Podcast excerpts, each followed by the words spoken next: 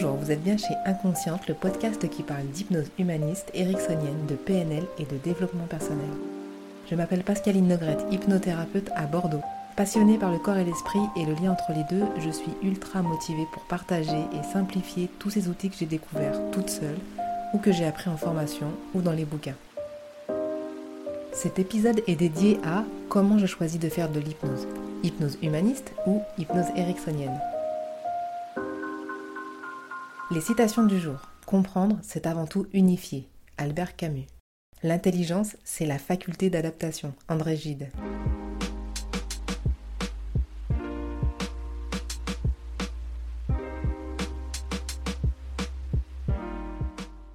J'ai eu ce choix à faire en 2016 entre hypnose humaniste et hypnose ericksonienne. Après en avoir eu assez d'attendre une formation universitaire qui ne venait pas et qui était repoussée année après année, j'ai décidé de me former par mes propres moyens. J'ai choisi l'IFHE qui propose un tronc commun de PNL et d'hypnose ericksonienne. Ensuite, la partie professionnalisante se divise en deux. Hypnose humaniste d'un côté, hypnose ericksonienne de l'autre. Pour ensuite se rejoindre au niveau maître praticien.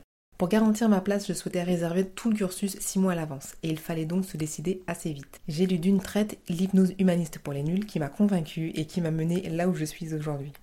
Concrètement, ces deux hypnoses n'ont rien à voir, hormis le concept de l'hypnose. L'hypnose est un état modifié de conscience qui nous permet de communiquer avec notre inconscient bienveillant. La voix est l'élément conducteur, permettant de guider une personne en état modifié de conscience, ainsi que l'attitude, ce que l'on appelle la synchronisation, pour se caler d'inconscient à inconscient. Les différences sont majeures dans la forme car la voix est différente en hypnose humaniste. Loin du cliché de la voix douce, barbante ou monocorde, l'hypnothérapeute s'adresse à la personne, donc pas besoin de parler en mode inconscient pour l'inconscient. Car le but n'est pas d'endormir la personne, même si toute hypnose confondue, personne ne dort, mais surtout de rendre la personne hyper consciente, de la garder bien associée et consciente à la fois de son corps ici et de ses perceptions ailleurs.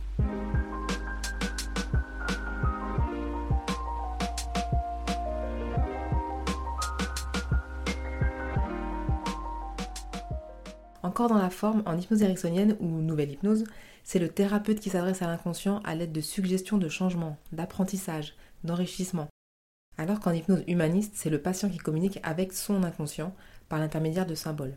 L'hypnose n'est là que pour guider, accompagner et souvent souffler quand il s'agit de négocier avec une partie d'inconscient un peu récalcitrant.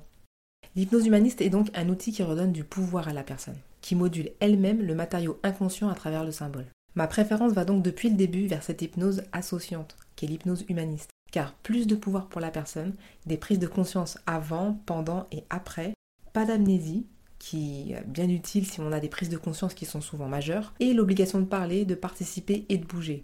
Et puis pour les personnes ayant des troubles dissociatifs, l'hypnose dissociante est contre-indiquée. On a tout intérêt à privilégier l'hypnose humaniste associante, sinon pas d'hypnose. Côté patient, l'hypnose humaniste est séduisante. Une communication symbolique comme dans les rêves, la possibilité de contrôler qui semble plus évidente qu'en hypnose ericksonienne, ainsi que l'assurance de se souvenir de tout à la fin de la séance.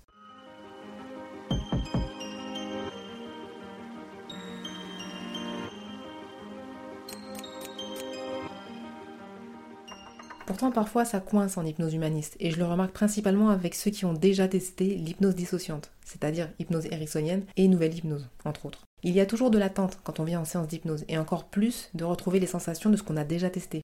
La dissociation de l'hypnose ericksonienne étant si différente de l'association en hypnose humaniste, que pendant l'induction humaniste, une petite voix intérieure vient mettre son grain de sel et distille le doute, la supercherie, le non copier-coller de la sensation de partir dans un état second. Et bam, on perd l'état modifié de conscience en expansion de conscience. Plus de symboles, trou noir ou alors page blanche. On peut recommencer l'induction, mais rien à faire car la sensation de fake est installée. Même une bonne induction nous mènera à un bon état d'expansion de conscience, et donc vers cet état d'éveil qui ne correspond pas à l'expérience vécue en hypnose ericksonienne. Comme mon intérêt est d'aider la personne avec les outils dont je dispose, je cherche le meilleur moyen d'utiliser celui qui vous convient le mieux. La première approche a été d'informer la personne sur tous ces détails majeurs afin de ne pas basculer dans le doute, puis dans le noir. Mais même avec de l'information, ça ne fonctionne pas toujours. Alors plan B, me fier à l'expérience du patient, vierge de toute hypnose ou première expérience hypnotique dissociante? Car évidemment, une expérience précédente d'hypnose humaniste entraîne toujours une seconde plus facile, puisque la sensation est connue. Donc si pas d'hypnose jusqu'ici, je jubile, et on travaille en hypnose humaniste. Si hypnose ericksonienne avant, on reste sur de l'hypnose ericksonienne, sauf demande express d'hypnose humaniste, comme on me l'a annoncé ce matin. Là, ça roule car les gens qui demandent l'hypnose humaniste sont là pour ça et ils se sont renseignés au préalable. Ils ont donc l'information. Je vous rappelle les citations. Comprendre, c'est avant tout unifier, d'Albert Camus. L'intelligence, c'est la faculté d'adaptation, André Gide.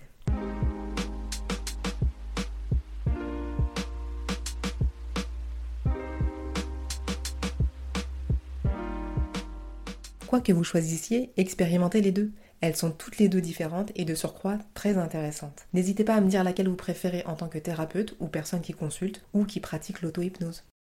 Retrouvez-moi pour l'épisode suivant. En attendant, vous pouvez aller du côté de YouTube sur la chaîne Pascaline Hypnose Bordeaux, sur Facebook Pascaline Hypnose tout attaché, et sur le site ou le blog, je vous mets le Smart Link dans la description.